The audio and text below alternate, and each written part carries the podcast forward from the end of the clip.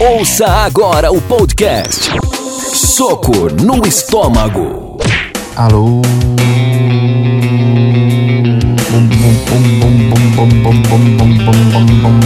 Bom dia, boa tarde, boa noite. Esse é o seu podcast Soco no Estômago. Hoje a gente vai falar sobre a verdade. A verdade, o conceito de verdade e como as pessoas se relacionam com ela. Primeiro vamos ver o que o dicionário diz que é verdade.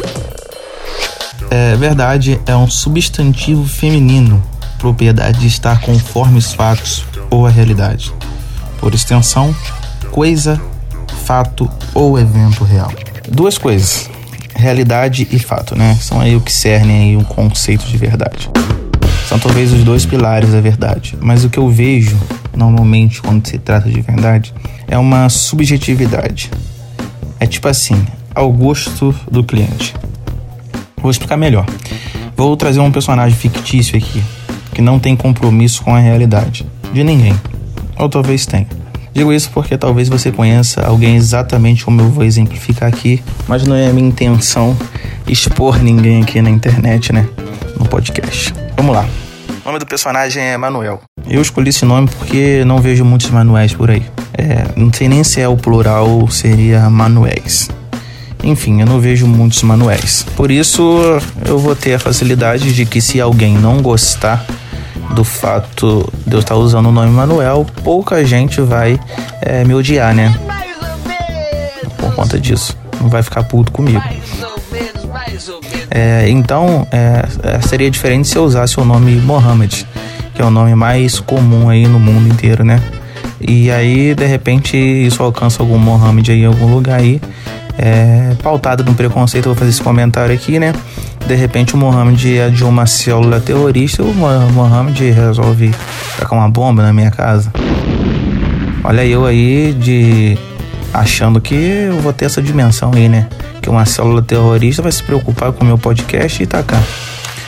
É, até porque eles, eles são bem passionais, né? Eles pegaram e tacaram bomba lá naquele jornal francês ali porque fizeram uma figurinha, né? Mas é um jornal francês, né? E o meu podcast é o quê? É um soco no estômago, né? Vamos valorizar também meu podcast? Enfim, tô devagando, né? Eu sei. Vai acontecer algumas vezes. Então, vamos lá. Voltemos ao Manuel. Manuel é o tipo de cara que sabe de tudo, né? Ah, já viu esses, esses caras aí que, que dominam qualquer assunto? Tem a opinião master, mexe um, mexe um discursão assim, joga o microfone no chão. Para você que não tá familiarizado aí com a cultura de jogar o microfone no chão, é basicamente quando tem um stand-up, assim, uma batalha de rap, a pessoa vai, pega e mete uma rima pica na batalha de rap. Aí não tem como ele, tipo assim, o cara que tá disputando com ele aí, falar mais nada, fica sem palavras, aí ele vai lá e, pô, joga o microfone no chão, porque, tipo, não tem como vencer mais. Ou no stand-up, quando você lança aquela punchline pica das galáxias, e aí o cara vai e pega e fala assim: Ah, eu vou encerrar o show aqui, porque não tem nem como eu ser melhor do que isso aqui nessa noite, não, entendeu? Então essa é a dinâmica aí de jogar o microfone no chão, né? É, estragando equipamentos, né? Equipamentos de som, né? Equipamentos aí é, que para você gerar mídia são caros, né? Por isso até voltando à questão aqui da divagação aqui, eu não fui pro YouTube porque uma câmera é muito mais cara do que um microfone. Não sei, não tô pesquisando no mercado. Mas enfim, esse é o Manuel. Esse é o Manuel, é o caboclo que sabe de tudo. E ele sai, tipo. É, ele, ele, tem domínio sobre tudo, cara. O, o Manuel é o caboclo que, por exemplo, você comprou um Uno 1.0, né? E ele comprou um Uno 1.0. Mas o dele é melhor. A maneira que ele comprou é melhor. O jeito que ele chegou até esse Uno é melhor. Você pode ter comprado pelo mesmo valor mas ele usou cédulas limpas, novas, geradas do Banco Central. Esse cara é, é o Manuel. Super Manuel. Mas ele não é de todo ruim, não. Apesar dessa característica irritante dele, ele não é de todo ruim. Porque é, o Manuel é parte da minha imaginação, né? É alguém que eu conheço, sim, né? Mas ele é uma imaginação. Minha imaginação é baseada em realidade e nós vamos chegar nesse ponto aqui nesse podcast. Até eu queria falar de novo aqui sobre como eu falei que Mohammed, né, era o nome mais usado no mundo, né? É, em 2018 essa aí era o conteúdo, né, que eu li, né, uma informação inútil aí e eu tô aqui demonstrando conhecimento. E então o Manuel ele faz parte da imaginação e não quero que você pense que minha imaginação sobre as pessoas, né, ou sobre o próprio Manuel, coitado, é uma imaginação ruim, né? Mas vamos lá, Manuel, como alguém tão malandrão, jamais poderia cair num esquema de pirâmide, né? Mas é, saiu um boato aí de que Manuel caiu nesse esquema de pirâmide. É, não sei se vocês sabem como funciona esse esquema de pirâmide, né? Eu gosto de explicar bastante as coisas. O esquema de pirâmide é você subjugar as pessoas, né? É como acontece na nossa sociedade. Tem a base e tem o topo, né? E quem tá no topo dessa pirâmide, nesses esquemas aí, geralmente põe outros para trabalharem para ela. E elas incentivam que, você coloque outras pessoas para trabalhar, aí você vai trabalhando menos. É meio que um serviço escravo legalizado, né? Porque aí quem vende mais é geralmente quem tá na base da pirâmide. E o cara que tá em cima, ele ganha aí uma plaqueta de diamante uma plaqueta de ouro, né? E, e, e, aí ele fica lá só colhendo os frutos é, de gerência porque você está vendendo. Na verdade, você está enchendo o saco das outras pessoas. E vamos dizer que Manuel caiu nesse esquema de pirâmide. Meu irmão, o que, que isso tem a ver com a verdade, né? Porque você vai querer acreditar nisso. É do seu íntimo, do seu emocional querer comprar essa ideia. Porque imagina só a satisfação em ver alguém tão esperto, alguém que te irrita num nível profundo, caindo num esquema de pirâmide. Talvez seja é, meio maldoso. Talvez seja é, só mesmo porque você quer ver Manuel tomando uma lição de vida.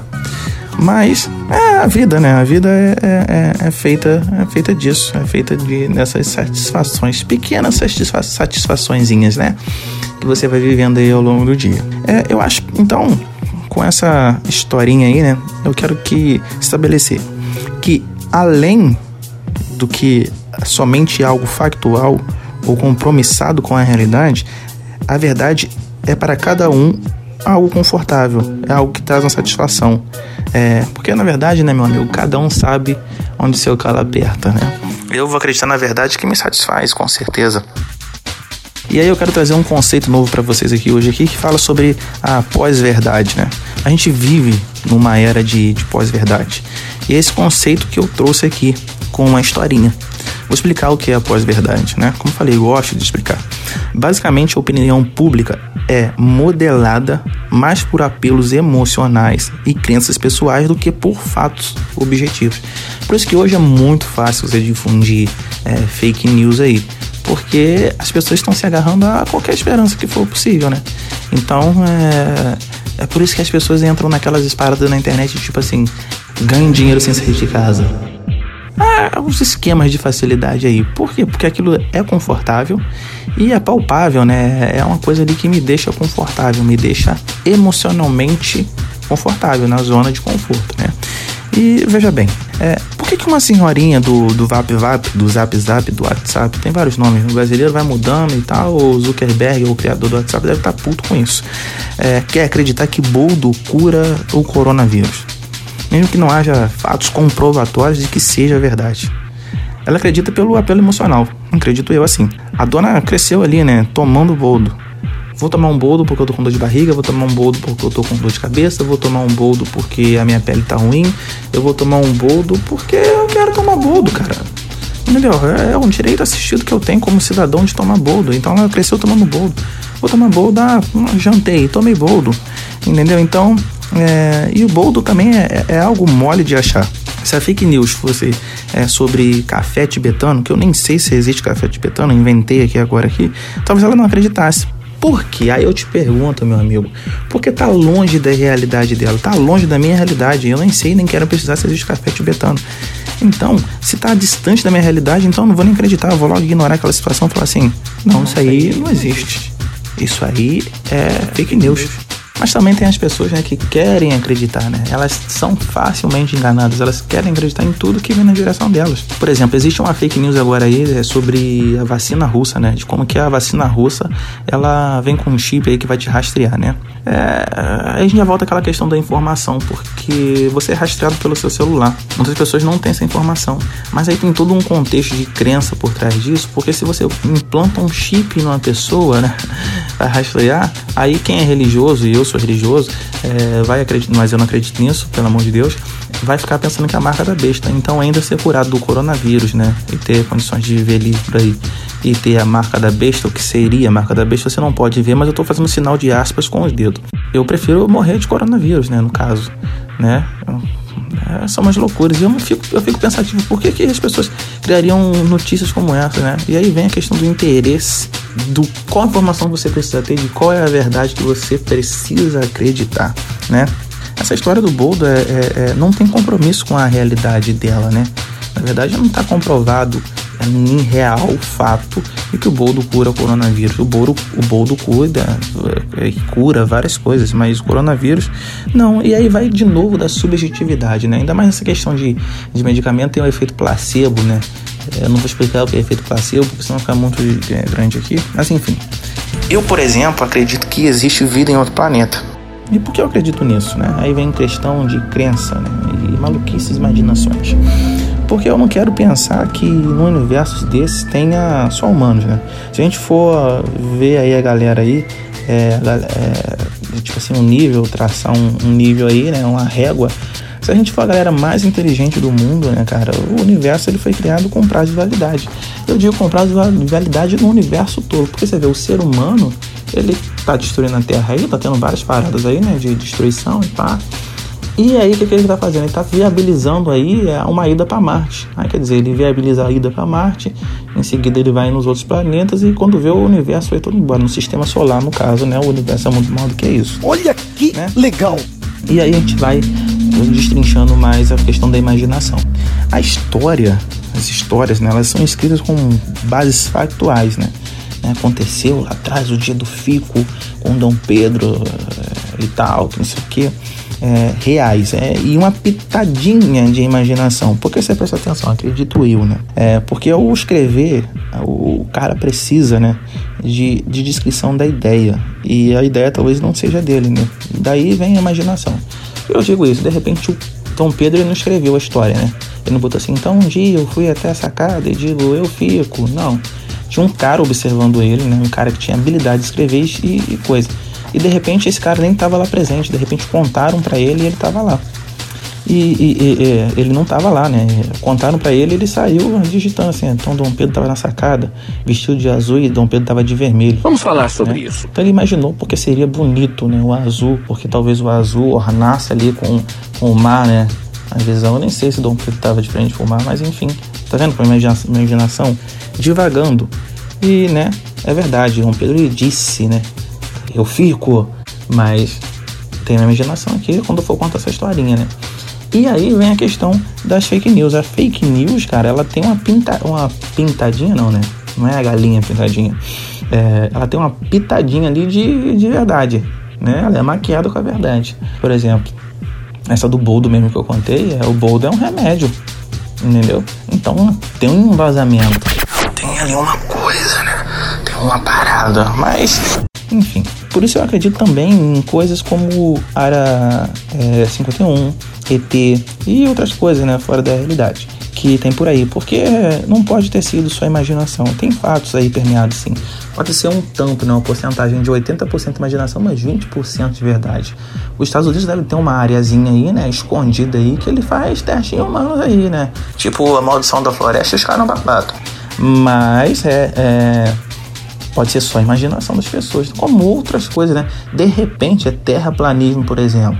Não, não vou entrar nessa loucura, não, que isso aí é demais. Pra mim não dá. Terraplanismo não dá. Não tem nem como eu contemporizar pro terraplanista. Desculpa, meus amigos terraplanistas aí, né, que estão ouvindo. Então, eu quero concluir aqui dizendo que a verdade pode ser cruel, perigosa, pode ser distante da sua realidade, mas você pode buscá-la. Simplesmente ou, ou simplesmente ficar confortável. Mas eu aconselho hoje aqui como um soco no estômago, você averiguar, você buscar a verdade, o factual e a realidade. Fica um pouco inconfortável, sim, com as suas verdades, mas busque a realidade e o fato dessa verdade. Esse é o meu, o seu, o nosso soco na boca do estômago. Não, é soco no estômago, não tem boca não. Galera, segue lá no Instagram, soco ponto no estômago. É isso aí, valeu. Você ouviu Soco no Estômago.